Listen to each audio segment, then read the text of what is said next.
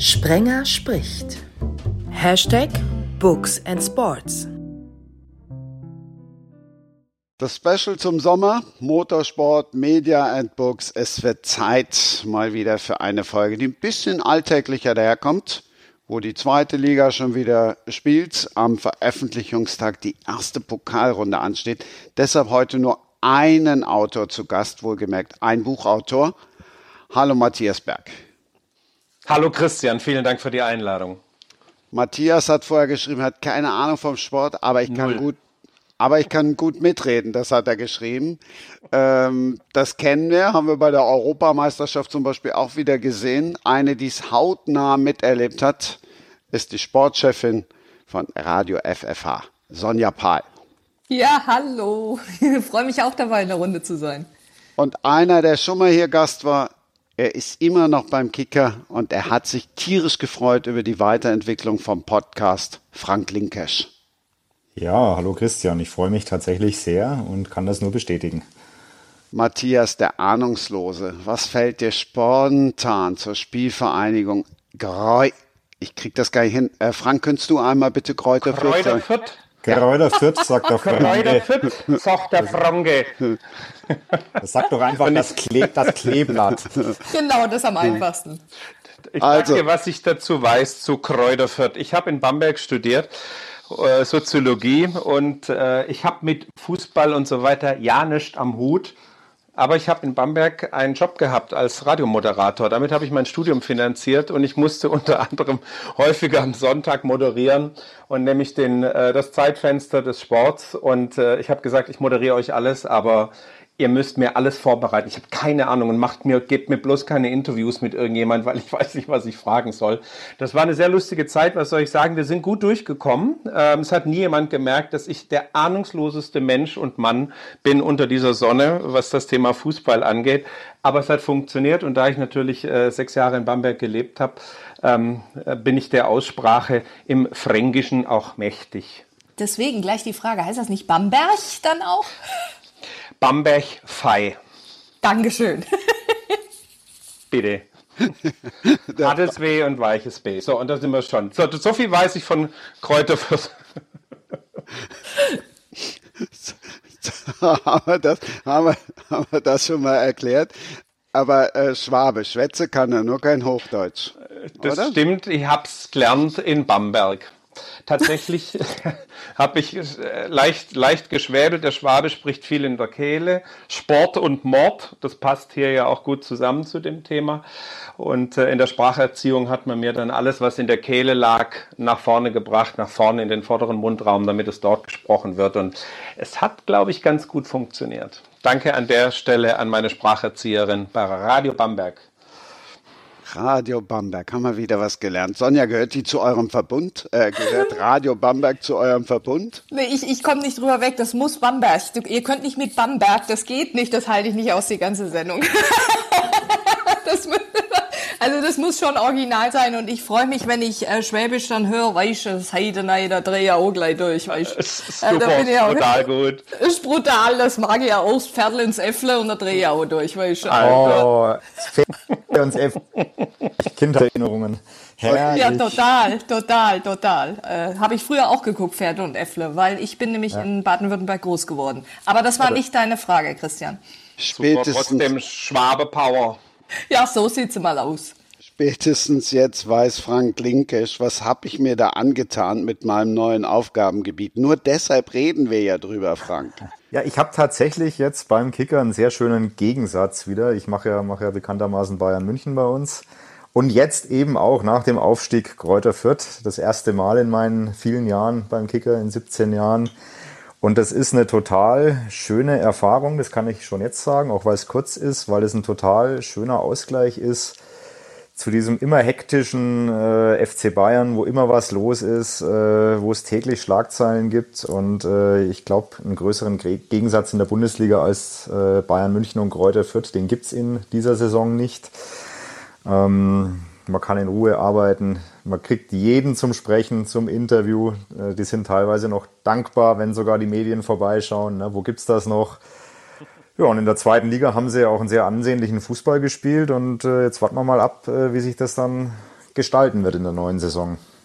Sonja, schilder du uns mal dein Aufgabengebiet, weil der ein oder andere und die ein oder andere vielleicht jetzt ja nicht da unten und da unten, also als Kölner ist es da unten schon, die sich jetzt nicht im Hessischen so auskennen, beziehungsweise äh, FFH selten hören. Ja, also ich bin, äh, wie gesagt, die Sportchefin bei FFH und unser Hauptthema ist natürlich äh, der größte Verein in Hessen. Äh, das heißt äh, Eintracht Frankfurt.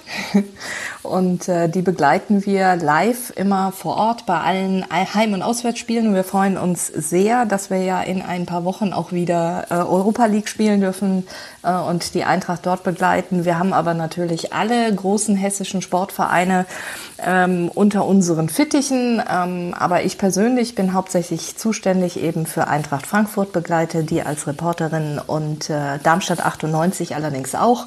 Und wenn irgendwo dann äh, meine Jungs, äh, die die anderen Vereine betreuen, mal nicht können, dann gucke ich auch da mal vorbei. Das mal so ganz grob ähm, meinen momentanen Job beschrieben. Im Detail sagst du ja. Kommen wir später drauf. Oder aber wir kommen irgendwann bei Media und Sports drauf. Da muss ich jetzt kurz einmal den Schlenker hinmachen oder möchte ich einmal einen Schlenker hinmachen. Sven Pistor findet ihr in der anderen Serie. Sprenger spricht Hashtag Media and Sports. Da ging es auch schon um die neuen Audiorechte. Also das heißt, äh, dass ja alles bei der ARD ist. Das tangiert jetzt lokale Radiostationen, in dem Fall Sonja euch nicht. Ihr dürft weiter von der Eintracht berichten. Ja, weil es gibt ja auch Medienrechte äh, für unsere Priva für die Privatradiostationen. Wir haben dann nur ein kleineres äh, Sendungskontingent. Das heißt, wir können nicht so breitflächig live aus den Stadien berichten, wie das zum Beispiel die ARD-Kollegen und Kolleginnen dann können. Ähm, wir haben ein Minutenkontingent von fünf Minuten live aus dem Stadion jeweils. Ähm, und äh, also von den Spielen dann direkt. Und ja, aber das haben wir schon seit Jahren und das ändert sich jetzt auch mit den neuen Audiorechten nicht. Matthias, wenn einer nach dem Sommerspecial gegoogelt hat, dann ist er vielleicht auf einen Behindertensportler gestoßen, der auch Bücher schreibt und zudem als stellvertretender Dezernatsleiter in Esslingen, jetzt sind wir schon wieder in Schwaben, gelandet. Das bist du nicht. Was macht der Matthias mit einem Tö? Was macht der Matthias mit einem T, der eigentlich in seinem Vornamen, er hat drei Vornamen, den zweiten ist der Matthias, eigentlich mit einem Doppel-T, aber da haben wir dann, wie gesagt, ein T rausgestrichen, der Verlag und ich, als wir mein Pseudonym angelegt haben. Ich veröffentliche unter dem Pseudonym Matthias Berg und ähm, so ist das dann quasi zu, zu dem Matthias mit einem T gekommen. Aber eine Verbindung zur Polizei gibt es trotzdem. Ach, ähm, ja, das ist mein, mein Cliffhanger die ganze Zeit. Also nicht jetzt platt machen. Das ist nein, bis, nein, da nein. müssen die Leute bis zum bitteren Ende, wer es jetzt ja, noch nicht weiß. Aber das ist das Schöne am Podcast, die gehen jetzt mal eben nebenbei schnell googeln. Aber jetzt mal ohne Flachs, also habt ihr euch wirklich beim Verlag mit hingesetzt und dann googelt man und dann sieht man, oh, es gibt schon einen Matthias Berg, der schreibt sich aber mit, mit Doppel-T, also mache ich mal einen T weg. Warum nehme ich dann nicht Tal? Statt Berg? Also äh, tatsächlich, weil äh, mein, mein äh, Klarname eben den Berg mit drinne hat. Äh, den darf man auch sagen, das ist Freudenberg. Und äh, da fand der Verlag Freudenberg, das ist viel zu nett für einen Krimi-Autor, weil Krimi-Autoren sind ja irgendwelche komischen, fiesen, düsteren Gestalten. Und dann habe ich gesagt, ja, dann schneidet halt die Freude einfach weg. Und dann war der Berg da und dann mussten wir einen anderen Vornamen nehmen. Und dann habe ich, wie gesagt, den zweiten Vornamen genommen, der wiederum auf meinen Großvater referiert. Und mehr sage ich nicht, weil die Geschichte erzählen wir gleich noch, Christian. Ne? Ich habe ja jetzt schon ein paar Podcast-Neulinge zu Gast gehabt. Du bist ja der absolute Podcast-Experte. Ich habe jetzt auch mal wieder einen gehört. Wie gut kommst du mit AutorInnen klar? Du, du meinst jetzt mit dem Gendern äh, generell? Yes, please. Yes, please. Ähm, ich komme damit, sagen wir mal, zu 90 Prozent ganz gut klar. Es gibt natürlich immer so ein paar Momente, wo ich auch stolpere und plötzlich dann doch wieder nur die maskuline Form verwende. Ich finde es aber irgendwie wichtig, so ein Zeichen zu setzen und doch ähm, alle mit einzubeziehen und versuche tatsächlich den Gender Gap zu sprechen. Ich weiß, dass es viele Diskussionen in Redaktionen gibt. Jetzt habt ihr es beim Fußball ein bisschen einfacher, weil wenn es nur Männer sind, hey, müsst ihr nicht gendern. Da habt ihr da habt ihr Glück gehabt. Ähm, aber ansonsten ist es natürlich häufig so, dass man versucht, einfach diese, diese, äh, diese Genderei zu umfahren und einen Begriff zu nehmen, der einfach allgemein ist. Also statt äh, Zuhörerinnen und Zuhörer oder ZuhörerInnen, dass man Publikum sagt, äh, etc. Und das versuche ich im Moment. Das ist tatsächlich in meiner Alltagssprache so oder in meinem Brotjob so. Aber beim Schreiben ist das eine andere Geschichte. Also wenn ich ähm, das Manuskript schreibe, dann ich gender in dem Roman, in dem Kriminalroman, die ich schreibe, nicht. Da sprechen wir nachher noch drüber, warum das denn so ist. Ähm, eins würde ich nur auch gern klarstellen. Books and Sports. Dieses Sports steht ja nicht nur für Fußball. Sonja, wie, wie ja. ist es mit dir von wegen, liebe ZuhörerInnen oder liebe Zuhörenden?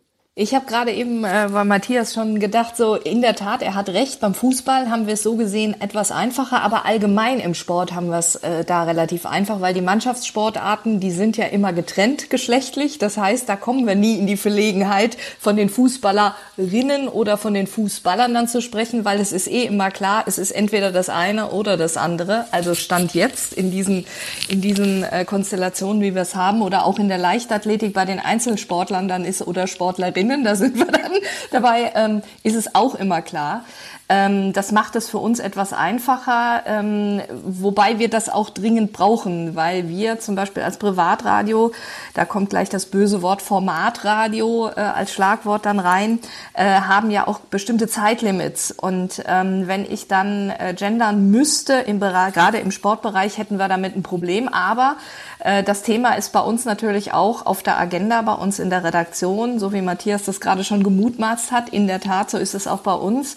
Ähm, und wir haben noch nicht so final unser Ei äh, gelegt, weil natürlich die Diskussion ja in allen Bereichen noch sehr offen geführt sind. Äh, die öffentlich-rechtlichen hatten da den einen Weg mal eingeschlagen, jetzt rudern sie teilweise wieder zurück. Die Zeitungen ja ähnlich. Also jeder ähm, versucht da irgendwie einen Weg zu finden. Ich glaube, ein richtig gibt es nicht. Es gibt aber auch kein hundertprozentiges Falsch. So sage ich es mal. Also ich hoffe ja, dass ich mich jetzt nicht als äh, oder dass ich nicht als Showy gesehen werde, wenn ich ein Gegner des Genderns bin. Nö, warum? Weil ich Sprachwissenschaft studiert habe, wenn auch die englische, aber da macht man natürlich auch viel mit, mit deutscher Sprache und äh, jetzt weiß ich schon, dass Sprache sich über die Jahrhunderte immer verändert hat und dass wir heute nicht mehr so sprechen wie die Leute vor 500 Jahren. Aber ich finde, das ist so ein dermaßen künstlicher Eingriff in eine Sprache, der tut mir persönlich, wenn ich das lese, ehrlich gesagt, weh. Und ich hätte aber zum Beispiel kein Problem damit, wenn Deutschland künftig mein Mutterland wäre, statt mein Vaterland, um da für Gleichberechtigung zu sorgen. Äh, das wäre dann ein schönes Wort, ein neues Wort. Aber dieses, dieses so künstlich, äh, da tue ich mich schwer damit. Ich meine, beim Kicker ist er eh eher eine Männerzeitschrift. Ja, nach wie vor, ne? wobei ähm, das Publikum beim, beim Fußball ja trotz allem seit Jahren immer weiblicher wird. Muss man sich nur mal, wenn jetzt dann hoffentlich auch wieder Zuschauer rein dürfen, äh, samstags in den Stadien umschauen. Also es ist jetzt nicht so, äh, dass es Frauen verboten ist, den Kicker zu lesen. Im Gegenteil, wir freuen uns über jede Leserin. Ihr habt ja mittlerweile auch, das sieht man ja auch, also tatsächlich früher war dann mal so der Frauenfußball, war mal unten rechts irgendwo im Eckchen und hm. mittlerweile findest du tatsächlich mal eine Seite und wenn es ganz hoch kommt, sogar mal eine Doppelseite und ein Sonderheft. Also ein bisschen ist da ja jetzt schon, ich meine, wenn ich ins Impressum gucke, natürlich null. Ich glaube, da steht eine Frau drin. Aber sonst hat sich ja schon ein bisschen gewandelt, oder? Ja, zu Recht auch, finde ich. Also sie haben Übrigens ja auch ganz kurz, die Tür, die wir da gerade hörten, das war Frau Linkesch, die gerade Herrn Linkesch ein paar übergezogen hat. Zu Recht. Frau, Nein. Frau, Frau, Frau Linkesch ist gerade mit dem äh, Zweitgeborenen beim Stützpunkttraining. Die kann mir im Augenblick nichts äh, überhauen. Aber zum Frauenfußball, also ähm, ähm, natürlich völlig zu Recht, dass wir da jetzt auch mehr machen. Äh, man muss sich die Einschaltquoten anschauen bei, bei Länderspielen oder auch die Frauen-Bundesliga wird ja mittlerweile ähm, übertragen im Fernsehen. Äh, sollte natürlich mehr werden. Und ich finde es ja immer, ich denke dann immer so ein bisschen im Umkehrschluss. Mir tut es immer für andere Sportarten leid, wenn zum Beispiel dann im, im Fernsehen noch Regionalliga-Fußball übertragen wird. Ja, da sage ich, das ist dann viertklassiger Fußball, um es mal ganz krass zu sagen. Das hat natürlich ein Publikum und die haben wahrscheinlich auch gewisse Einschaltquoten, aber wenn das dann erstklassiger Frauenfußball dagegen ist, äh, dann, dann haben die eine größere Berechtigung, meiner Meinung nach, sowohl im Kicker als auch im Fernsehen. Ja, das Thema Frauenfußball ist ja sowieso eins, was ähm, sich mehr und mehr auch in den Vordergrund deswegen schon äh, drängt, auch zu Recht, wie ich auch finde, ähm, weil sich die großen Vereine jetzt auch langsam mal dieses Themas angenommen haben. Ich erinnere, als ich meine Anfangszeiten hatte hier äh, als Radioreporterin bei FFH, da gab es noch äh, die SG Braunheim. Wer kennt sie nicht? Mhm. Ähm, mit Monika Stab damals als Trainerin aus dem Café ihrer Eltern in Dietzenbach. Ähm, und aus all diesen Sachen ist dann äh, irgendwann eben der berühmt-berüchtigte FFC Frankfurt geworden. Und der FFC Frankfurt ist ja jetzt einhergegangen seit letztem Jahr in Eintracht Frankfurt. Ähm, und seit jetzt Eintracht äh, draufsteht, ähm, also hier auf Hessen jetzt mal bezogen, merkt man schon, dass da eine andere Wahrnehmung ist. Aber es ist ja in der gesamten Frauenbundesliga so. Ich meine, Wolfsburg ist reingegangen, der FC Bayern ist auch seit einigen Jahren ja schon drin. Frank, da muss ich dir nichts sagen. Ja. Mit Sicherheit. Ähm, und diese Tendenz sieht man ja auch international. Äh, die großen Frauenfußballvereine, das sind, die haben alle die großen Vereine dahinter. Guckt nach England, guckt nach Frankreich. Ähm, die sind uns natürlich an vielen Stellen einfach auch eine ganze Menge voraus. Ähm, aber ähm, da merkst du jetzt so langsam, die Tendenz ist da, ähm, die Aufmerksamkeit ist auch da durch die Namen der großen Vereine und auf einmal, hoppala, ähm, wird das Ganze für die breite Öffentlichkeit erstmal in dieser Breite auch wirklich sichtbar. Und äh, das ist längst überfällig, wie ich auch denke. Matthias, du hast eben gesagt, äh, im, beim Schreiben in Romanen, also gucken wir jetzt mal in die Belletristik, da reden wir ja mhm. auch drüber.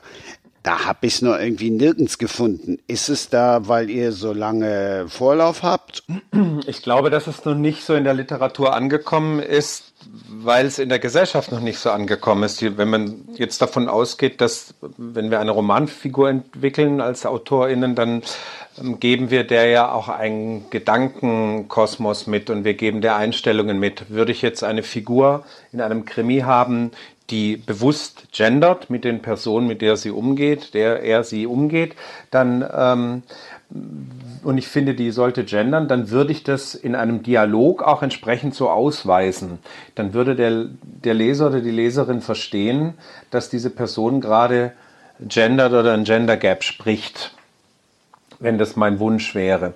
Ansonsten glaube ich, dass es in der Belletristik wenn es die unterhaltende Belletristik ist, der Frank wird wahrscheinlich gleich widersprechen, weil du hast ja gesagt, du bist Sprachwissenschaftler. Ich glaube, dass es in den Unterhaltungsromanen, dass das, wo es nicht so stark um die Sprache geht und oder darum, extrem mit Sprache zu spielen und zu arbeiten, da geht es, sagen wir mal, eher um eine szenische Beschreibung und unterhaltendes Schreiben. Ähm, da ist, glaube ich, das Gendern nicht ganz so relevant. Außer wie gesagt, wenn es eine Figur in der wörtlichen Rede verwenden würde, würde ich behaupten. Frank, jetzt du. Nein, ich sage auch nicht, dass ich, dass ich da jetzt irgendwie meine Sicht der Dinge richtig ist. Ich bin gespannt, wie es weitergeht tatsächlich. Ne? Ähm, die Diskussion, äh, Sonja, du hast es, glaube ich, gesagt, die ist noch nicht beendet. Nee. Gab es auch bei uns im Verlag schon, ob das mal kommt oder nicht. Im Augenblick haben wir uns auch dafür entschieden, dass wir es noch nicht machen, weil keiner weiß, ob sich die jetzige Form des Genderns in der Schriftsprache vor allem äh, auch durchsetzen wird, bleibt ein spannendes Thema. Auf jeden Fall. Es ist und bleibt aber auch eine akademische Diskussion bis zu einem gewissen ja. Grad. Ja, ich glaube, wenn du, wir, wir arbeiten bei uns, jetzt komme ich wieder mit dem typischen Bild des äh, Privatfunks, äh, was man ja uns gerne anhängt, ähm, dass wir gucken ja den, ich sag's mal so äh, schön, wir gucken den Leuten aufs Maul die ganz normal unterwegs sind. Und ähm, ich glaube, bei den ganz Normalos, die draußen auf der Gas rumlaufen, ähm, äh, ist das nicht ein Thema, was jetzt äh, abendfüllend diskutiert wird, sondern da wird nach wie vor gequatscht, wie es ist. Und ähm, da sind wir, glaube ich, meilenweit noch oder Milliarden Jahre weit entfernt, ähm, dass das Thema so auf der Agenda ist im ganz normalen Tages Ablauf und Tagesgebrauch. Also wenn die Mütter äh, ihren Kindern irgendwann beibringen, so du musst das jetzt so und so sagen, ich glaube, da achtet heutzutage noch keine Mutter drauf. Und daraus wisst ihr, ich bin's selber nicht, aber beobachte das aus der Distanz als Tante. und die Tante, Ver Verzeihung. Du musst jetzt was sagen, weil das, was ich jetzt gesagt hätte oder sagen möchte, Danach ist erstmal Schluss. Also sag. Äh, äh, dann sag es, genau. Also äh, ich glaube, es geht für mich, also mich geht es nicht nur ums Gendern an sich. Nicht, für mich geht es nicht nur um die weibliche, männliche und die erweiterten Formen von, von Identität, sondern mir geht es ein bisschen um Sensibilität für Sprache zu entwickeln und dass wir häufig in unserer Sprache Wörter verwenden oder Begrifflichkeiten, die sich fortgetragen haben in Generationen, die aber teilweise aus ähm, imperialistischen Strukturen kommen oder, oder, oder, sprich, die kommen irgendwo her, keiner hinterfragt und wenn man es mal nachguckt, stellt man fest, ups, das ist eigentlich ein Wort, das diskriminiert Menschen. Und äh, an dem Punkt würde ich einhaken und sagen, das sollte man, wenn man in irgendeiner Form mit Wort umgeht, sei das in der Literatur, in, in, im Fernsehen, im Hörfunk, in den Medien, wie auch immer, dann sollte man darauf achten, mit welchen Wörtern man arbeitet. Ich kann euch ein kleines Beispiel geben. Ein, ein, Kollege, der hat neulich einen Beitrag äh, von einer Autorin abgenommen und da ging es um Karneval hier in Köln und unter anderem fiel bei einer bei einem Ausschnitt aus einer Sitzung, die schon eine Karnevalssitzung, die länger zurückliegt, ähm, unter anderem der Begriff Schrumpfgermane. so und dann ist der Kollege Gott sei Dank über den Schrumpfgerman gestolpert und sagte sich Schrumpfgermane, was ist das eigentlich für ein Wort? Also wer ist das denn? Die erste Assoziation von ihm war, da werden so so rechte Typen, so die, die glatzköpfigen, die, die, diese braunen rechten Typen, die, dümm, die etwas dümmlich sind, die werden damit so ein bisschen verhohnepiepelt mit dem Begriff.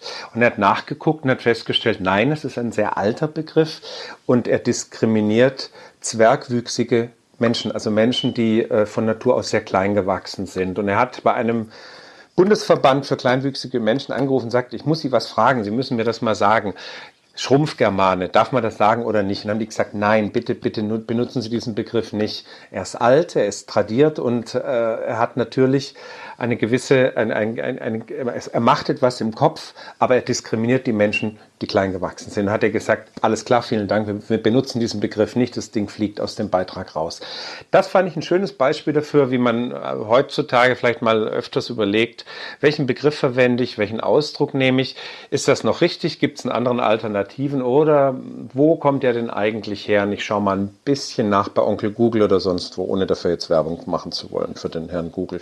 Aber jetzt so. ist dann der, der, der Satz halt dann jetzt anders. Also zum einen ist der Herr Linkesch jetzt auch zufrieden und zum anderen fiel das Stichwort gerade Werbung. Matthias Berg ist Autor geworden, weil ein Mord seine Geburt auslöste. Sonja Pahl, warum bist du Radiojournalistin geworden?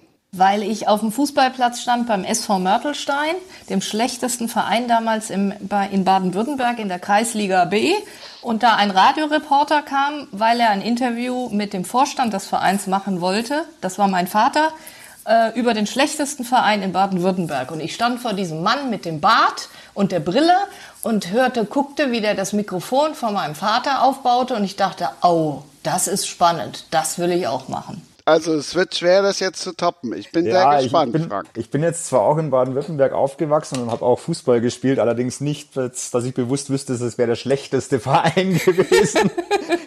allerdings auch weit entfernt vom Besten. Nein, weil ich äh, schon immer eine Leidenschaft für Fußball hatte, weil ich schon immer gern geschrieben habe und weil mich der Kicker eigentlich seit äh, Schulzeiten begleitet. Äh, mein Vater sollte erst hören, hört bitte weg, weil ich habe halt schon äh, montags und donnerstags früher immer in der ersten Pause bin ich vom Schulhof getürmt zum Bäcker, zum örtlichen gerannt und habe mir da die Ausgaben geholt. Ja, und dann kam eins zum anderen. Der Berufswunsch, äh, der war relativ früh existent. Naja, also ich glaube, der Vater würde zusammenzucken, wenn du jetzt gesagt hättest, du wärst Donnerstag den Playboy holen gegangen. Ja, ich hätte auch irgendwas anderes erwartet jetzt, Frank. Aber, also da hätte ja, jetzt was anderes kommen müssen. Ja, aber dann, dann würden sich im Nachhinein manche Noten noch erklären, ne, wenn ich das jetzt hören würde. Matthias, der Mord, den ich gerade angedeutet habe, mhm. du bist doch der Podcast-Experte. Glaubst du, dass die Leute jetzt einfach sagen, boah geil, da bleibe ich jetzt dran? Oder googeln die jetzt mal eben ganz schnell? Ich würde mal sagen, wenn man in so einem Podcast-Zuhörmodus ist, dann bleibt man da eher dran. Es gibt die ruhigen, die wahrscheinlich schnell das Handy zücken und mit einer Hand schnell mal mit dem Daumen so zack, zack, zack, zack, zack, schnell googeln. Aber dann kriegt man ja auch nur so einen Satz und das ist ja nur die halbe Miete, ne? Also, Eins ist klar, der Mord geschah nicht unter Leuten. Das Buch, das Kickermann Linkesch jetzt vorstellt, handelt auch nicht über Menschen. Und spätestens jetzt habt ihr es alle gemerkt, es geht um die großartige Juli C.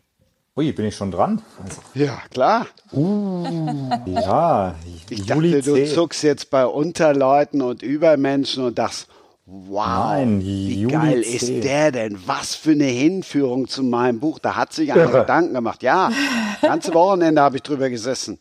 Wahnsinn. Und andere Leute irgendwelche großflächigen Bilder aufgehängt haben und die bei Instagram ge gepostet haben, habe hab ich äh, an dieser Formulierung gesessen. Nein, die ist, die ist brillant und ich, ich gehe natürlich gern drauf ein. Aber warte, du kannst jetzt natürlich noch, weil ich jetzt von Übermenschen über Bilder gesprochen habe, kann Matthias jetzt natürlich gerne erklären, dass ich ihm bei Instagram gefolgt bin und äh, diese Bilder, die passen jetzt in keine Zwei-Zimmer-Wohnung.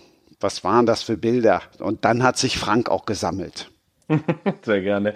Ja, äh, ich, äh, dieses Jahr äh, rundete ich, ich nullte und äh, bekam als Geschenk äh, Kunst geschenkt, weil irgendwann hat man alles. Also Staubsaugroboter oder neue Spülmaschine, andere Küche, neues Auto, was weiß ich. Also wenn halt was kaputt geht, geht man es kaufen irgendwie und holt sich's neu. Soll nicht arrogant klingen, will nur, will nur sagen, irgendwann sind so ein bisschen so die Wünsche erfüllt. Was, was lässt man sich zum Geburtstag schenken? Und äh, ich kenne einen wie ich finde, ganz tollen dänischen Maler, der in Berlin lebt und arbeitet, Alan Stark. Und ähm, ja, der, bei dem haben wir dann äh, quasi zwei Bilder in Auftrag gegeben und die habe ich äh, zum Geburtstag geschenkt bekommen und äh, die sind äh, an diesem Wochenende geliefert worden und äh, darauf rekurriert äh, Christian jetzt, die sind aufgehängt worden und darauf habe ich eine Instagram Story gemacht, weil das nun mal auch Teil meines Lebens ist. Jetzt kommen wir dann übers Sofa und die Übermenschen und den, den Unterleuten. genau. und die, die unterm Sofa liegen. genau. Frank. Ja, Juli C. Corpus Delicti im Jahr 2009 erschienen. Habe ich vor drei bis vier Monaten gelesen, äh, hin auf den Tipp eines, eines guten Bekannten, Oliver Hepp, falls er zuhört, war mal ein freier Mitarbeiter bei uns und äh, ist Dozent an der Uni Bayreuth. Der hat mir diesen Tipp gegeben, weil uns ja äh, die Corona-Krise, denke ich mal, alle sehr beschäftigt hat und man macht sich viele Gedanken.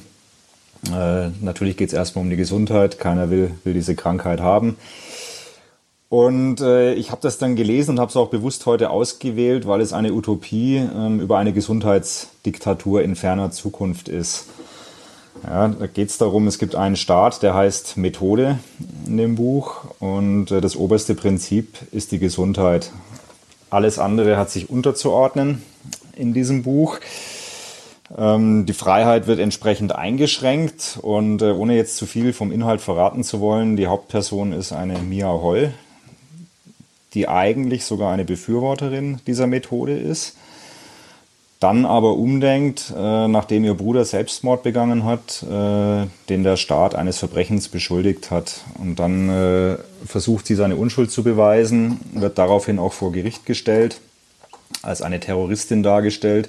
Und es dreht sich eben sehr viel dann um dieses Thema Gesundheit, gegen was da verstoßen wird. Also Beispiele sind, dass zum Beispiel in dieser, in dieser Utopie dann Zigarettenkonsum oder Alkoholkonsum verboten sind und auch sanktioniert werden. Äh, genauso wie die Menschen äh, ihre Fitnesswerte und ihr Fitnessprogramm nachweisen müssen. Und wenn sie ihr Pensum nicht absolviert haben, dann gibt es eben Strafen. Und das führt dann einfach so ein bisschen hin, ähm, ja, was ist denn eigentlich noch, noch Individuum, was ist staatliche Kontrolle in so einer Utopie? Ausgehend eigentlich äh, von dem positiven Gedanken, dass der Staat die Fürsorge für seine Menschen äh, übernehmen will, die dann aber zu einem gewissen Machtanspruch führt. Und mich hat das Buch dann schon ja, beschäftigt, weil so ganz kleine Tendenzen oder Parallelen, finde ich, kann man schon ziehen. Unabhängig, also ich will jetzt hier keine, keine politischen Wertungen abgeben, aber die Diskussion gibt es ja in, in, äh, in unserer Zeit nun mal auch. Äh, wie viel darf der Staat, wie viel muss der Staat? Kann man den Leuten Eigenverantwortung zumuten? Und äh, letztlich ist das Buch von, von Juli Zehe, denke ich mal, ein, ein Plädoyer für die Würde des Individuums Ähm, ja, und sie warnt letztlich vor der Tendenz, äh, alles zu kontrollieren und regulieren zu wollen. Ich sage jetzt auch nicht, dass es irgendwann mal bei uns so kommt. Ähm, bei Utopie fällt einem ja immer, immer auch so ein bisschen George Orwell ein, den wir wahrscheinlich in der Schule alle irgendwann mal gelesen haben, 1984. Ja. Das Buch ist, glaube ich, in den 30er Jahren geschrieben worden. Und da ist auch nicht alles in dieser extremen Form natürlich eingetreten, 50, 70, 80 Jahre später, aber so ein bisschen äh, hat er ja doch äh, ganz gut in die Zukunft geschaut. Und ja, bei Juli C. sehe ich es ähnlich und es hat mich einfach beschäftigt. Ich glaube, da gibt es. Sonja, du zuerst. Nee, mach du, nee, mach du, Matthias, gerne. Ja? Okay. Ja, klar. Ähm, äh, erstmal, Frank, vielen Dank für Juli C. Ich finde, Juli C. ist eine ganz, ganz tolle, herausragende Schriftstellerin, die wir hier in Deutschland haben und die äh, eine solch kluge Betrachtungsweise hat. Sie ist Juristin.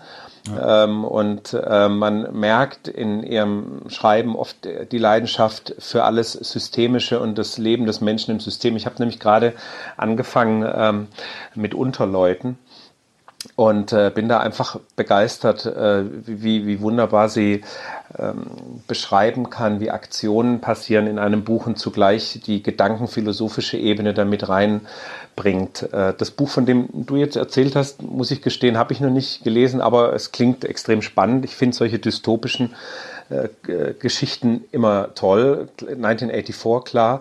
Ähm, vielleicht kennt ihr auch den Herr der Fliegen. Mhm. Ähm, das sind lauter diese Geschichten, wo immer, wo es immer darum geht, wie Menschen eigentlich in einer Gesellschaft leben und äh, wie können sie zusammenleben und bis zu welchem Grad sind die Regeln gut und wichtig und sie ähm, schaffen eine Norm, sie schaffen Werte und sie schaffen auch den Bereich, wo eine Verletzung geahndet werden muss. Und äh, da sind wir natürlich dann auch ganz schnell beim Krimi. Und da sind wir aber genauso schnell in der Gruppensoziologie und sind beim Sport bei den Mannschaften und Mannschaftssportarten, die eben auch über Regeln funktionieren und wenn einer sie missachtet äh, und sie übertritt, dann muss das entsprechend geahndet werden und diese ganzen Prozesse, die innerhalb von Gruppen passieren. Deswegen hoch, hochinteressante, hochinteressantes Buch und vielen Dank für diesen Tipp. Was in dem Buch noch wirklich gut rauskommt, und da sind wir dann wieder bei der Gegenwart und Corona, ist dieser Konflikt zwischen körperlichem Wohl und seelischem Wohl. Und in dem Buch wird eben das körperliche Wohl über das seelische Wohl gestellt. Emotionen sind ja da nicht mehr erwünscht, Partnerschaften mhm. werden ausgesucht, äh, ob man von der DNA her zusammenpasst. Und da finde ich, gibt es schon auch so ein bisschen eine, eine, Parallele, weil wir natürlich sehr viel in, in diesen letzten einen Vierteljahren auf das körperliche Wohl ausgerichtet haben und äh, glaube ich, viele Menschen auch seelisch gelitten haben, die entweder vereinsamt sind oder ich habe das auch bei meinen drei Kindern gesehen, obwohl wir hier am Land eigentlich noch, noch ziemlich im Luxus leben, äh, was, was Rausgehen anbelangt, äh, ein bisschen Abwechslung zu haben. Aber das hat schon was gemacht mit vielen Menschen auch, ne? die, die nicht mehr diese sozialen Kontakte hatten. Und für mein Empfinden war das halt zweitrangig neben dem körperlichen Wohl, bei allem, dass man, wie gesagt, darauf achten muss und äh, ne, Gesundheitssystem, dass da nichts zusammenbricht, etc. pp aber auch da wieder die Parallele eben zur, zur Gegenwart. Sonja. Mm, also Juli C., äh, vielen Dank auch von meiner Seite für diesen expliziten Tipp, weil auch ich kenne das Buch selber nicht. Ähm, bin auch immer wieder fasziniert, ähm, was sie alles äh, für Projekte anschiebt, welche, welche Richtungen sie geht. Ähm, und Frank, weil du das gerade sagtest, mit der unterschiedlich, mit der körperlichen und der seelischen ähm, Ebene, die eben jetzt unterschiedlich auch wahrgenommen werden. Also ähm, ich komme da wieder mit den Kindern, wo du mit, auch gerade mit angefangen hast. Ähm, wir haben da so ein bisschen die Vergleiche jetzt bei uns in der Familie zum Beispiel auch einfach mal gezogen. Wie ist unser einer? Ich bin auch eben in Baden-Württemberg auf dem Land, das habt ihr ja gerade schon gehört, äh, groß geworden, der SV Mörtelstein, das ist ein Dorf mit 350 Einwohnern. Und meine Nichte und mein Neffe äh, werden jetzt in einer ähnlichen äh, in einer ähnlichen Örtlichkeit groß äh, von der von der Größenordnung her. Und ich wohne heutzutage eben in der Stadt. Und ähm, das Kuriose ist unser einer ist dann eben damals rausgegangen und hat trotzdem gespielt. Und die machen es aber nicht ähm, die Corona-Krise hat ähm, da ganz merkwürdige ähm, ja, Blüten äh, quasi gebracht, die, obwohl sie raus könnten im Dorf und das ja eigentlich nichts passiert und sie eigentlich spielen könnten, ähm, bleiben sie vor ihrer Playstation sitzen. Und äh, bewegen sich lieber nicht nach draußen. Und da kommen dann aber die körperlichen Beschwerden und die Vereinsamung auf eine gewisse Art und Weise dann zusammen. Und ich glaube, das ist ein ganz, ganz großes Thema, was uns äh, weiter beschäftigt. Und wenn, um zurückzukehren auf das Buch von dir, Frank, ähm, ich finde solche ähm, Szenarien auf der einen Seite immer auch irgendwo beängstigend und zwar nicht zu wenig. Aber wenn man gerade dann auch den Vergleich zu 1984 zieht, dann eben zu sehen, dass auf der anderen Seite eben doch nicht alles so ja. in, eingetreten ist, wie er es dann mal ausgedacht hat, ist dann auch immer wieder beruhigend. Und so würde ich es jetzt in dem Fall auch sehen. Ja, es ist natürlich manches überzeichnet. Ne?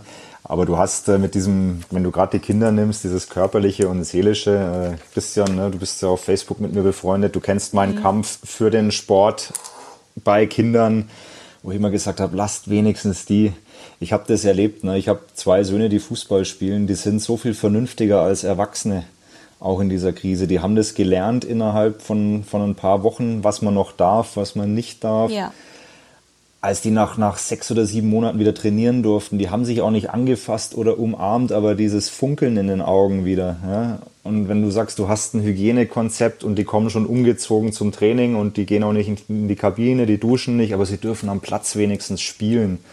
Und die halten sich dann an die Regeln. Und da bin ich nach wie vor, da, bin ich ein großer äh, Anwalt der Kinder. Ich, ich glaube, die sind vernünftiger als wir Erwachsene teilweise. Was heißt teilweise? Sie sind's. Sie haben sich leichter an die Dinge gewöhnt, sagen wir es mal so, Auch weil das. sie es nicht anders kennen, weil sie es nicht anders kennen. Ähm, man muss ja mal gucken, wie viel, wie, wie viel Welt kennen die Kinder dann schon. Und wenn du dann einfach guckst, also mein Neffe ist 14, ähm, und meine Nichte ist elf. Und wenn ich dann mal zurückrechne, wann sind die auf die Welt gekommen und was war damals und was äh, das ist, das ist für die jetzt alles normal in Anführungsstrichen. Die haben dann nicht die Umstellungsprobleme, die wir eben haben, weil wir schon ein bisschen länger Welt kennen. Das ist ein sehr gutes Argument. Ja. Was wir gerade auch gehört haben, Frank ist ja so ein Mentor der Kids. Sonja, du bist ja auch eine Mentorin, habe ich jetzt auch gerade erst gesehen. Erzähl mal, was du da noch so alles nebenbei treibst. ja, ich äh, bin, äh, gehöre zum Mentorenprogramm des Landessportbund Hessen. Ähm, da geht es äh, darum, Frauen im Sport äh, zu promoten oder sie zu unterstützen auf ihrem Weg in den Sport. Und da ist es unabhängig davon, welche Sportart das ist, sondern ähm, das sind Frauen, die in, der, in den Vorstand eines Vereins eintreten oder die auch ihren Lebensweg erst suchen. Das war jetzt zum Beispiel meine Mentee, äh, die war alterstechnisch jetzt gar nicht so äh, unterschiedlich von mir, ein bisschen jünger als ich, aber Zweifachmutter ähm, und in einem Verein engagiert und die hatte aber ihren, war berufsunfähig erklärt worden im richtigen Leben. Und äh, die war dann nicht sicher, wie sie jetzt weitergehen soll. Und ich habe sie dann eben dabei unterstützt, nicht aufzuhören, sondern ihren Weg zu finden. Und sie hat Entscheidungen gefällt, ähm, wie sie ihren weiteren Lebensweg jetzt bestreitet, beruflich. Ähm, und im Verein und äh, das macht unheimlich äh, viel Spaß, da Menschen zu entwickeln. Das ist aber auch eh, mein, wie ich meine Aufgabe als äh, Sportchefin auch definiere bei FFH. Ähm, ich suche auch die Praktikanten jeweils aus und innen, da sind wir wieder beim Gendern. Ähm, wobei die Innen äh, bei mir leider nach wie vor sehr selten vorkommen. Äh, die flüchten immer relativ schnell leider. Ähm, und versuche die, ähm, die Menschen, die ich dort ausbilde, ähm, auf ihren Lebensweg quasi zu setzen beziehungsweise zu begleiten und ihre Entwicklung ähm, in die Richtung, in die sie sich entwickeln, auch zu begleiten. Also quasi Kindererziehung nur ein bisschen größer.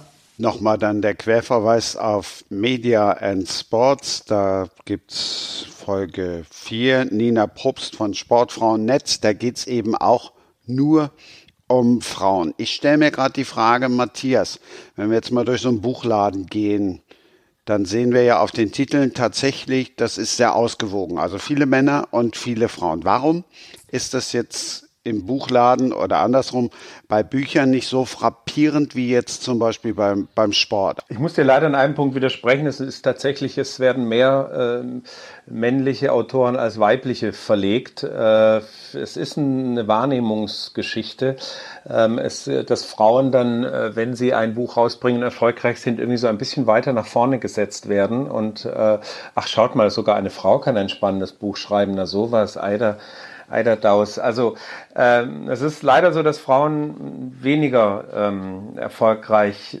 ver verlegt werden. Das ist tatsächlich so. Ähm, aber deswegen schreiben sie nicht schlechter. Ähm, ich glaube, das hat mit Strukturen in Verlagen zu tun. Interessanterweise arbeiten gerade in Verlagen sehr, sehr viele Frauen, die haben einen hohen Frauenanteil. Ähm, liegt vielleicht daran, dass die sich lieber mit so einer Materie beschäftigen als die Männer. Ich weiß es nicht. Wir haben ja eine Superfrau in der Runde und jetzt bin ich sehr gespannt, Sonja, auf dein Buch. Auch eine Frau? Nein. ich habe mir sowas von einem Mann ausgesucht. Du. Jetzt aber. Jetzt bin ich gespannt. Ja, Frank, äh, ich, ich habe gerade geschmunzelt. Ich wusste auch nicht, dass du ähm, äh, Sprachwissenschaft, englische Sprachwissenschaft studiert hast, weil das habe ich nämlich auch. Ah. Ähm, und ich habe auch in England gelebt und deswegen habe ich einen englischen Autor ähm, mir ausgesucht und ein Buch, ähm, dass es schon sehr viele Jahre gibt. Das ist tatsächlich schon vor 30 Jahren, 31, 32 Jahren sogar erschienen. Und der Autor heißt Michael Dobbs. Und das Buch heißt House of Cards. Haha. Matthias, kennst du das etwa?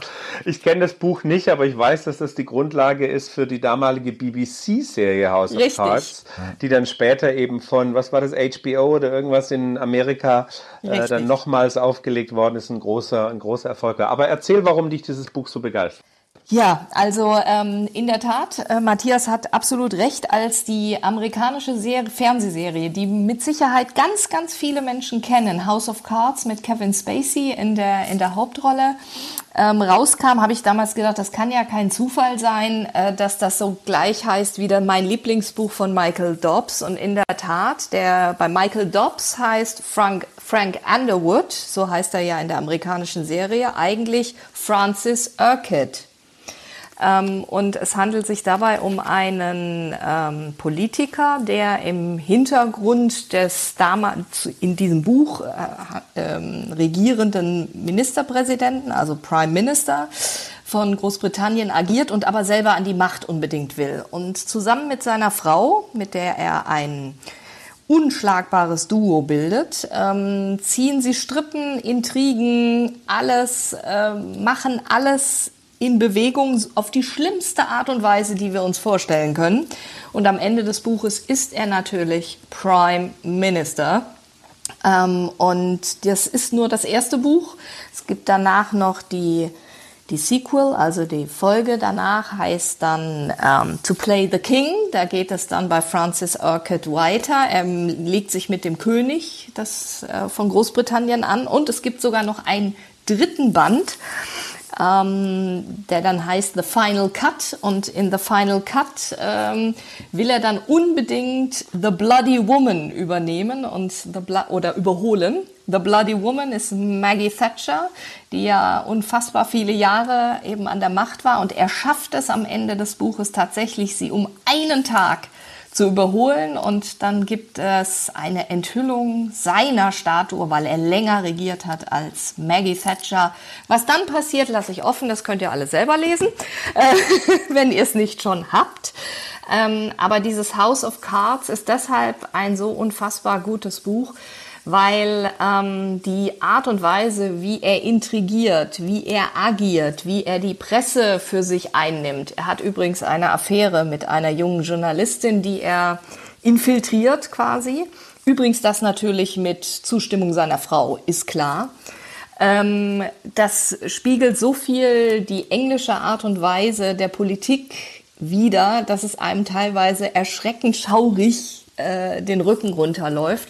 Und man sieht es eben bis zum heutigen Tage. Wer die Schlagzeilen der letzten Wochen aus England gelesen hat mit dem Rücktritt von Matt Hancock, oder auch natürlich an vorderster Front, wie hat Boris Johnson es geschafft, Prime Minister zu werden? Wenn du House of Cards gelesen hast von Michael Dobbs, weißt du oder kannst du noch besser ahnen, wie er das geschafft hat. Und äh, deswegen finde ich dieses Buch bis zum heutigen Tage auch nach 32 Jahren immer noch spannend und lese es auch immer wieder gerne. auch wenn ich es langsam in der Tat wirklich auswendig kann, ähm, weil so viele Sachen immer noch so realitätsnah sind, äh, dass es, ja, wie gesagt, einem eiskalt den Rücken runterläuft. Sonja, hast du denn das Buch jetzt erst für dich entdeckt oder ist Nein. das schon lange, lange dein Lieblings, ein oder eines Lange. deiner Ich habe, es Lieblingsbücher? damals, ich habe es damals gekauft, als es erschienen ist, weil ich war 19, also es ist tatsächlich 1989 erschienen und ich bin 1990 als Au pair nach London gegangen und habe das Buch damals schon gekauft, habe damals auch im Original die Serie dann auch bei der BBC schon gesehen mit Ian Richardson in der Hauptrolle. Ähm, und seit damals schon. Und habe auch, wie gesagt, dann die Folgebücher alle gekauft, alle gelesen und bin auch ein großer Michael Dobbs-Fan insgesamt, der ja eben nicht einfach auch von ungefähr diese Geschichten so geschrieben hat, denn er gehörte ja zum Beraterteam oder im Hintergrundteam von Maggie Thatcher tatsächlich an vorderster Front auch mit dazu und kennt sich mit den Sachverhalten dort auch sehr gut aus. Ja, das macht ja auch was mit einem, ne? wenn du dort in, in London dann bist und dort lebst und du lebst so ein bisschen in der englischen Gesellschaft, du kriegst ja auch mit, wie die ticken. Ja. Ähm, ich habe selber auch ein Jahr in London gelebt und damals zu Studienzeiten. Und äh, wenn man dann Bücher eben liest, die dort spielen, das, das, da geht im Kopf eine ganz andere Welt nochmal auf. Ne? Absolut. Und es ist für mich auch nach wie vor, ähm, bei England geht allgemein dann immer mein Herz auf. Ich habe später dann auch nochmal äh, studienmäßig auch in England gelebt und war dann dort auch tatsächlich Korrespondentin für die DPA, für den Audiodienst der DPA und durfte dann auch an politischen Konferenzen, äh, Pressekonferenzen äh, im Hintergrund teilnehmen und habe das dann auch selber zum Teil ein bisschen erleben können, diese ganze Atmosphäre der englischen Politik. Und äh, das ist bis Wow. zum heutigen Tage mein ganz großes, äh, mein ganz großes Herzensprojekt. Okay, ich gebe zu, im Traum wollte ich eigentlich immer wieder zurück nach England, aber gut, so ist auch nicht schlecht. Wer nicht? Das kannst du ja vielleicht demnächst mit der Eintracht dann, wenn die Pandemie das zulässt. Ne? ja, ja, hoffen wir mal. Hab ich euch eigentlich schon erzählt, in welchem Zusammenhang ein Mord mit der Geburt von Matthias Berg steht? Nee, Nein. ne? Ja, Wahnsinn, Erzähl doch oder? Nee, nee, nee, immer noch nicht, immer noch Jetzt nicht. mach doch das Nähkästchen endlich mal auf. Matthias Berg war neulich in einem Podcast, da war er ganz enttäuscht, dass nicht die Rede auf den Mord kam, der ihn zu dem machte, was er ist. Warum warst du so enttäuscht? Mehr will ich jetzt immer noch nicht wissen. Ich glaube, die Geschichte meiner Geburt ist eine, eine schöne Geschichte zum einen, um in das Thema einzusteigen und mich als Autor kennenzulernen. Und jetzt weiß ich schon, jetzt langsam aber sicher mögen Sie mich nicht mehr so gerne. Frank Linkesch vom Kicker und Sonja wir- von Radio wir- FFH.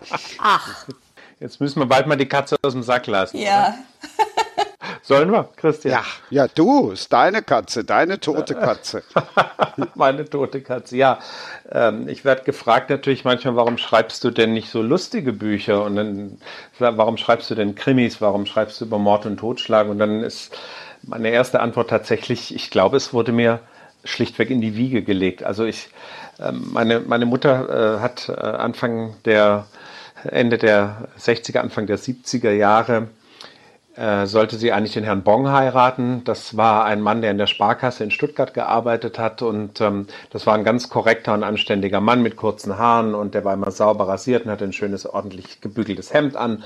Und wenn es nach ihren Eltern gegangen wäre, dann wäre der Herr Bong doch der richtige Mann gewesen, in, der so adrett zu meiner Mutter passte. Und meine Mutter sagte natürlich im Leben nicht und hat sich genau das Gegenteil angelacht im Freibad, ähm, nämlich mein Vater, der, der äh, längere Haare hatte, einen Schnäuzer und der ordentlich unterwegs war.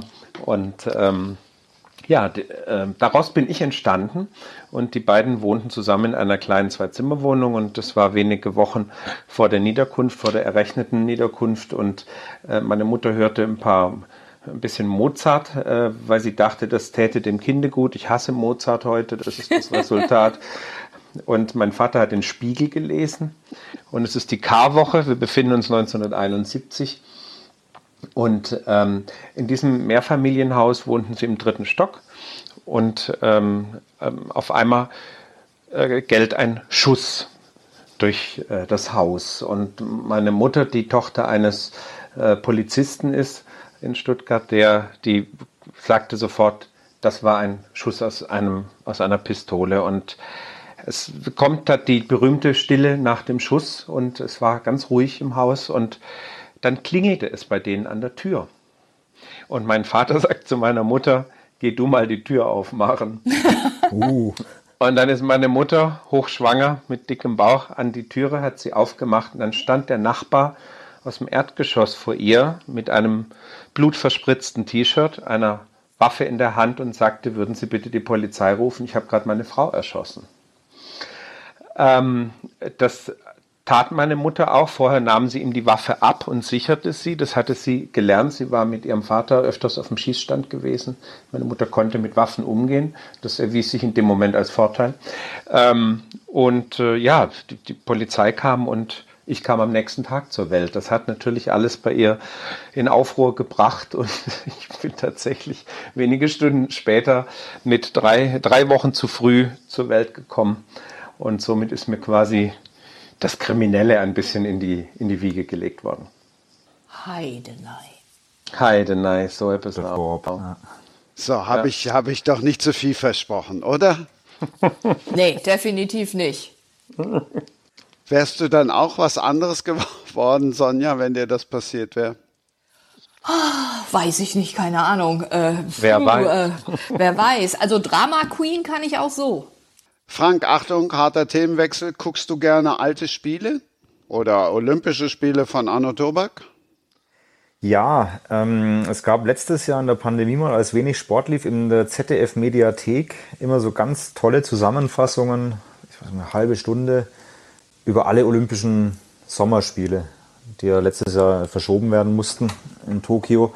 Das habe ich mir nochmal reingezogen, diese Kindheitserinnerungen. Äh, meine Lieblingsspiele waren 92 in Barcelona, da war ich 16 und äh, bin, glaube ich, nonstop vor der Glotze gesessen.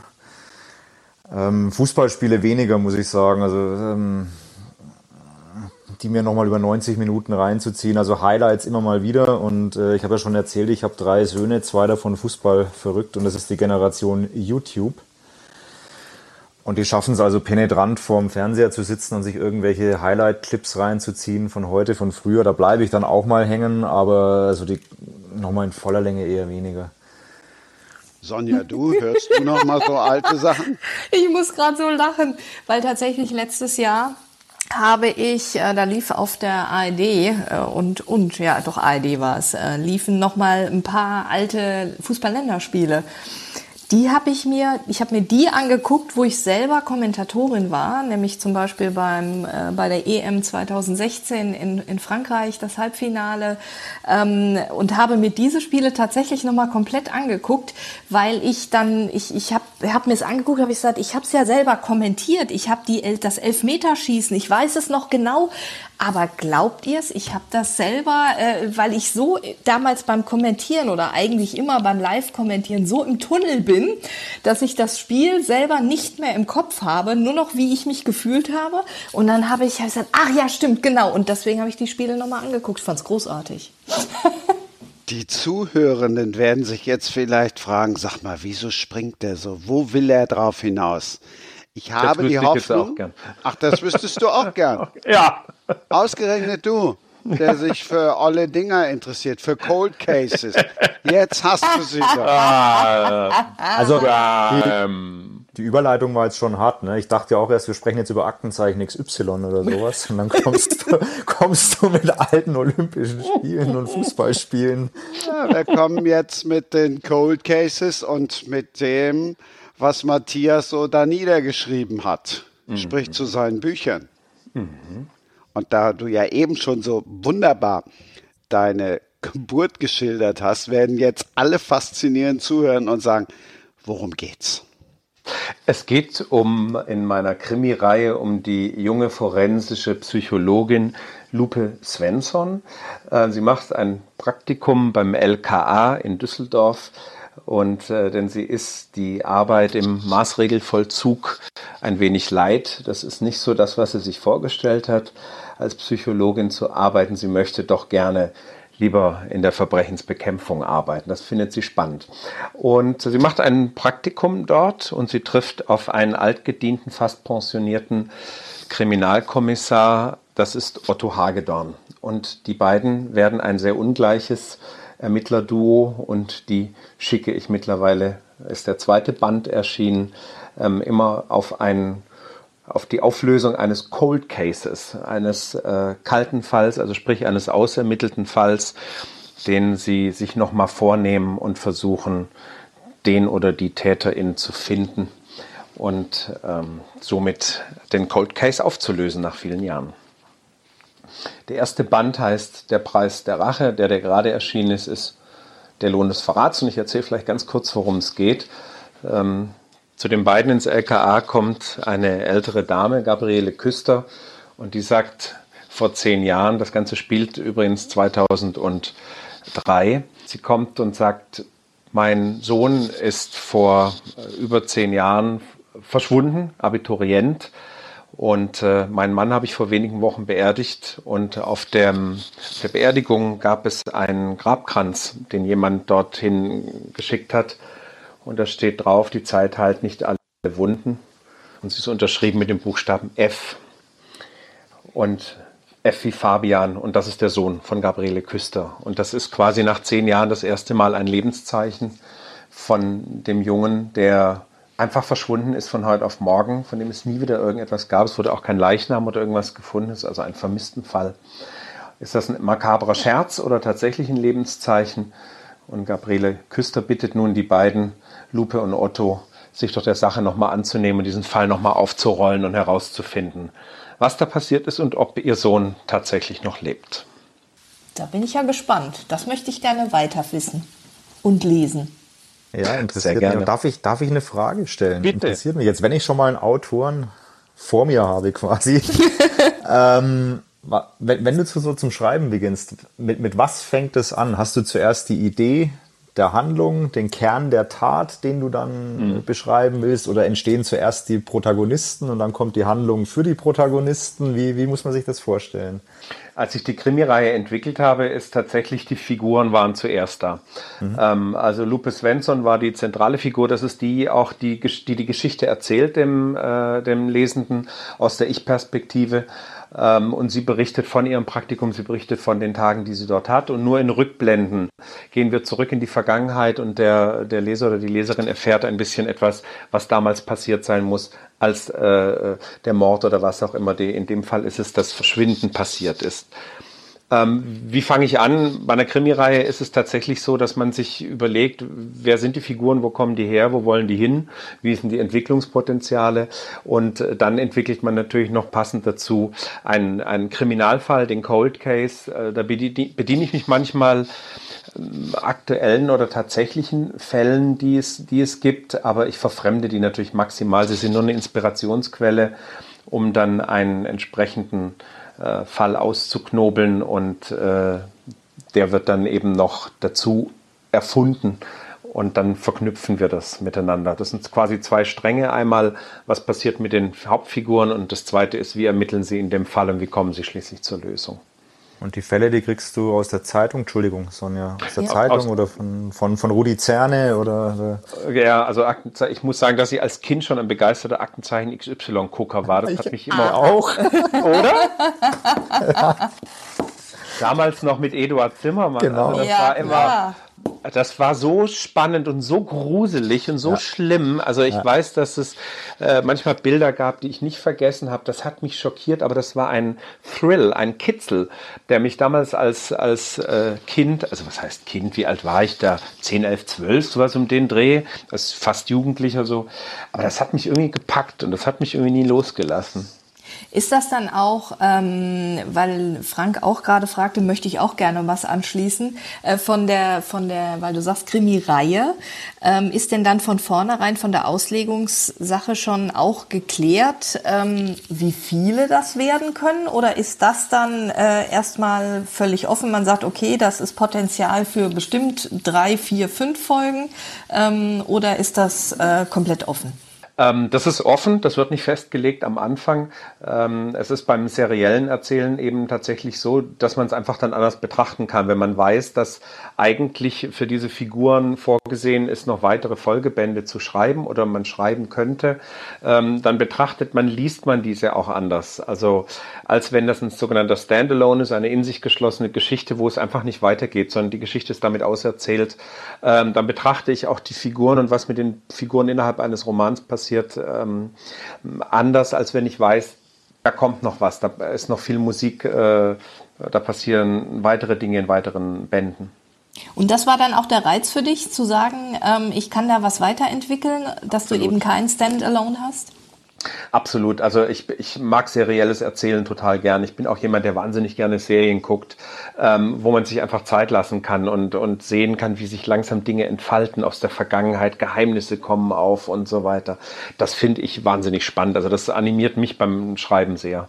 Das heißt, auch der Michael Dobbs, den ich jetzt gerade hier in der, in der Serie mit drin hatte, das ist dann auch so etwas, was dich interessiert.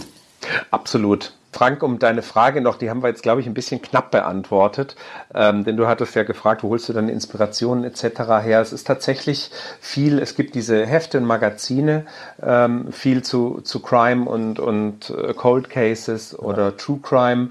Ähm, die lese ich sehr gerne. Es gibt natürlich entsprechende Sendungen, aber die sind nicht so gut. Es gibt einige Bücher, die sehr spannend sind, die auch gerade aus dem, vom englischen Buchmarkt kommen. Ähm, und manchmal ist es tatsächlich schlichtweg einfach eine, eine, eine Notiz in, in der Zeitung oder was man online in der Zeitung online liest. Man, für den ersten Band, für den Preis der Rache, gab es die Inspiration, dass seit 2008 an der kanadischen Küste regelmäßig Schuhe mit Füßen darin angespült werden. Aha. Die Füße sind, die Füße sind immer am Gelenk abgetrennt und man findet immer nur den linken oder den rechten, aber nie das, den, den zweiten passenden. Und dieses Phänomen, äh, da war ich natürlich, bin ich fast in den Monitor gekrochen, als ich das gelesen habe. Das ist ja was, wenn ich mir das ausdenken würde und meine Agentin schicken, würde ich sagen, ja, ja, jetzt kommst du mal ein bisschen runter, jetzt gehst du einmal mal in den Park und dann kommst du zurück und dann überarbeitest du das bitte nochmal. Ne? Was hast du dir da denn ausgedacht? die Realität ist manchmal viel absurder und grausamer, als wir uns das, glaube ich, als AutorInnen vorstellen können. Und ja, bei diesen diese Fälle, die in, in, ähm, in Kanada, an der kanadischen äh, Pazifikküste passiert sind, ähm, es gibt bis heute verschiedenste Modelle der Erklärung. Es gab natürlich dann auch mal gleich, ah, da gibt es einen Serienmörder, der bringt die alle um und lässt nur die Füße übrig, der hackt die ab und alles. Das war die Inspiration dann übrigens für der Preis der Rache, für den ersten Band von Lupe und Otto, für einen Fall 1975. Und da geht es tatsächlich um den Fußmörder von Köln und der hackt seinen seinen Opfern den Fuß ab. So, da kommt die Inspiration her, Frank. Den Fußmörder von Köln, das Köln. werde ich mir heute Abend noch, noch durchlesen. Weil was mich noch, was, was mich noch interessieren würde, wieso, ist, wieso spielte, spielt deine Serie in Düsseldorf? 2000, Anfang der 2000er Jahre sind in den Landeskriminalämtern in der Bundesrepublik sind die sogenannten OFAs gegründet worden, die operativen Fallanalyseeinheiten.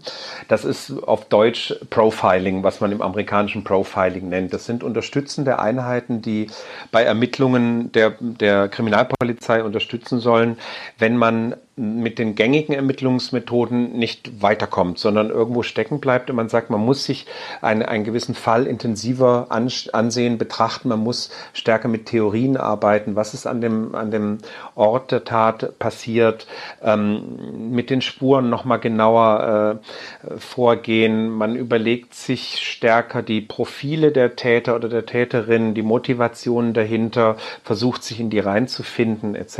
Wir wissen ja, dass eigentlich ein hoher Prozentsatz von bestimmt um die 90 Prozent sind alles Beziehungstaten.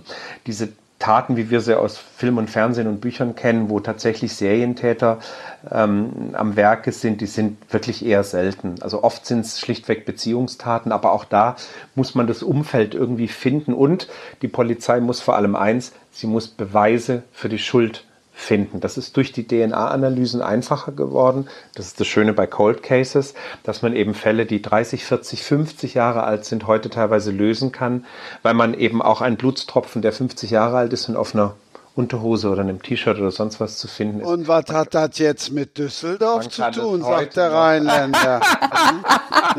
ich wollte auch, ich wollte nicht unterbrechen, sondern wäre auch nochmal zurückgekommen. Jetzt bin ich von Hölzgen auf Stöcksken gekommen. Ja, LKAs sind eben in wo? Der Landeshauptstadt. Jetzt macht ja, er auch noch ein Quiz mit uns. Wie heißt die?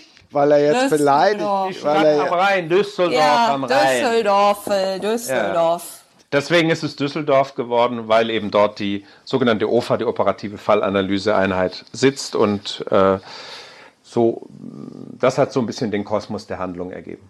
Wenn ich dann jetzt nochmal meine Frage zu Lohn des Verrats zum zweiten stelle, dann überziehen wir, glaube ich, gnadenlos. Komm, sag, ich mach's ganz schnell. Weil es aus der Ich-Perspektive erzählt ist, konntest du es nicht selber einlesen, oder? Korrekt. Also ähm, es ist eingelesen worden von einer äh, Schauspielerin aus Köln, äh, Regine Lange, und äh, das gibt es auch als Hörbuch für die, die doch lieber irgendwie viel Fahrtzeiten irgendwo haben in Zug, Bus, Bahn. Die können sich das natürlich als Hörbuch auch anhören. Du hast jetzt dadurch aber nicht dann nochmal explizit klar gemacht, warum du es nicht selber lesen konntest. Also ich bin tatsächlich auch, ich höre ja viel und lese viel, meistens ja auch parallel, erzähle ich ja immer wieder gerne. Ich bin dann, und es gibt ja tatsächlich auch Ich-Erzählerinnen im Buch, und dann hörst du einen Mann. Mich stört es total. Ist das mich der auch. Grund? Okay. Mich auch. Also zum einen wird mich das stören. Ich finde das irgendwie, das passt nicht richtig. Zum zweiten bin ich kein ausgebildeter Hörbuchsprecher ähm, und auch kein Schauspieler. Und ich finde, das sollte man mitbringen, wenn man ein, ein Buch von, ah, wie viele Seiten habe ich geschrieben? Ich gucke mal eben nach, hm, sind um die 400. 400 Seiten einlesen soll ins Mikrofon. Ich finde, dafür muss man eine trainierte Stimme haben. Das, ich kann vorlesen in Lesungen wunderbar mal äh, Passagen vorlesen, das mache ich auch gerne. Aber ein ganzes Hörbuch wollte ich gar nicht einlesen. Hast du jemals überlegt, mit jemandem zusammenzuschreiben? Hm, nee, eigentlich nicht. Und ich kann es mir ehrlich gesagt auch nicht vorstellen. also das Schöne am Schreiben ist, dass es einsam ist. Also dass man einfach allein sein darf. Ähm, ich war als Kind gerne mit mir alleine und habe gerne in meinem Kinderzimmer gesitz, gesessen und gespielt und gemalt oder mir irgendwas ausgedacht und das ist das Schreiben ist äh, immer so eine Erinnerung an dieses Kind in mir damals, das sehr sehr glücklich in diesem Moment war. Und ich muss sagen, wenn ich mich in mein kleines Schreibzimmer hier in Köln setze und ich habe meine Ruhe und es stört mich niemand, das ist ein fantastischer Moment, wenn man zwei drei Stunden einfach in sich gehen darf und kann all die Bilder und Gedanken und Welten und Figuren zum Leben erwecken und zum Leben bringen und das ist ein fantastischer Genuss. Das ist ganz toll. Das ist eine hohe Lebendigkeit, die ich da spüre und eine sehr große Zufriedenheit. Andererseits gibt es dann halt auch Autoren wie Hans Rosenfeld, wo ich nie dran gedacht hätte, dass der jemals ohne seinen kongenialen Partner Michael Jort schreibt. Hat er jetzt aber gemacht. Den achten Sebastian Bergmann, den werden sie dann wohl wieder gemeinsam machen. Das habe ich auch gelesen. Aber jetzt erstmal hat halt Rosenfeld im Vorjahr mit Wolfsommer eine eigene Thriller-Serie gestartet. Vorweg, anders als Bergmann. Nicht schlechter. Und? Richtig gut, aber okay. auch mit, mit neuen Charakteren. Diesmal gibt es auch direkt von Beginn an die Unterscheidung in Gut und Böse. Das ist ja bei Bergmann verwischt, das ja dann auch mal gerne.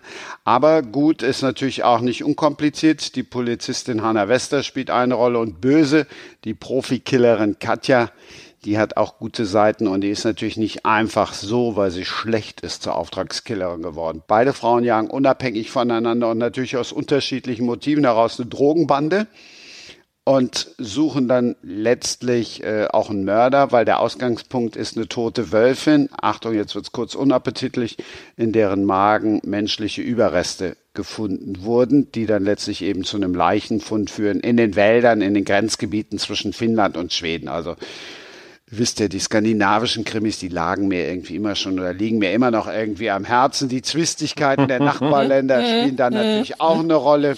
Die Zusammenarbeit der Behörde. Also wer Skandinavien-Krimis mag, der wird bestens bedient. Das hat mir echt ganz gut gefallen. Ich glaube, jetzt werde ich es mir doch mal angucken. Ich habe äh, Jort und Rosenfeld tatsächlich auch gelesen und äh, war ein bisschen skeptisch, als es hieß, er hat jetzt ein eigenes Buch geschrieben, ganz alleine und dachte, hm, hm, hm, hm. oft ist das so eine Kongenialität, die sich eben nur einstellt, weil sie zu zweit schreiben, weil der eine die Fehler des anderen ausmerzt. Aber wenn du das so mit warmen Worten präsentierst und lobst, dann äh, schaue ich da mal rein. Das Schlimme ist ja, wann hat man all die Zeit zu lesen? Was? Schopenhauer hat gesagt, wenn ich jetzt für, für jedes Buch, was ich mir kaufe, auch noch die Zeit zum Lesen mitkaufen könnte, wäre ich ein glücklicher Mensch oder so in die Absolut. Richtung ging das. Und, und, ja. Und weißt du, was noch viel schlimmer ist? nicht, also man hat die fehlende Zeit, um diese ganzen Bücher zu lesen, die man so gern lesen möchte. Dann nimmt man sich die Zeit und liest sie und dann überlegt man drei, sechs, acht, neun, zehn Monate später, steht man vor seinem Buchregal und denkt sich, ach stimmt, das habe ich doch vor sechs Monaten gelesen. Du kannst die Handlung nicht zusammenfassen. Du kannst ja. dich teilweise noch nicht mal mehr an den Namen der Prota des Protagonisten oder der Protagonistin erinnern. Es ist eine Amnesie, die sich dann einstellt und man denkt sich, jetzt könnte ich gerade wieder von vorne anfangen. Okay, wenn das jetzt Autoren schon selber sagen, dann müssen wir Leser kein schlechtes Gewissen mehr haben. Also ich bin ja, ich bin ja tot, ich bin total beruhigt, dass ich nicht der Einzige bin, dem es so geht. Ja, ich auch. Also Folge 30. Ich habe einmal mehr wieder gelernt, Books and Sports. Das passt perfekt. Irgendwer dreht uns da jetzt in den Sphären eh den Hahn ab. Ich darf mich bedanken. Sonja, es war mir ein Vergnügen. Ich danke auch. Frank. Es hat unglaublich viel Spaß gemacht, zum zweiten Mal bei dir zu sein. Und Matthias. Schon, ich, Ach, Entschuldigung. Nein, falls ich irgendwann mal wieder darf, überlege ich schon, was das nächste Buch ist. Matthias, wann hören wir uns wieder? Wann gibt es Band 3? Ich äh, bin dran und äh, ich würde sagen, ich melde mich auf jeden Fall bei dir. Vielen herzlichen Dank für die Einladung nochmal. Es hat Nächste. mir wirklich sehr viel Spaß gemacht. Gunnar Jans von vom Stadtportal München ist nächstes Mal dabei, dann der Laufpapst Mike Kleiss und Angelique Mund. Da freue ich mich auch drauf. Ist nämlich eine Psychotherapeutin und eine Psychologin und die hat mir geschrieben, Fußball spiele ich auch. Ich habe schon mal mit einem Kind Fußball gespielt im Garten, als die Mutter von ihm in der Küche abgeknüpft wurde vom Seil. Die hatte sich nämlich oh. erhängt. Oh. Ach du liebe Zeit. Und tschüss. tschüss. tschüss. Oi, oi, oi. Was für ein Rausschmeißer. Ja. Das war Sprenger spricht. Hashtag Books and Sports.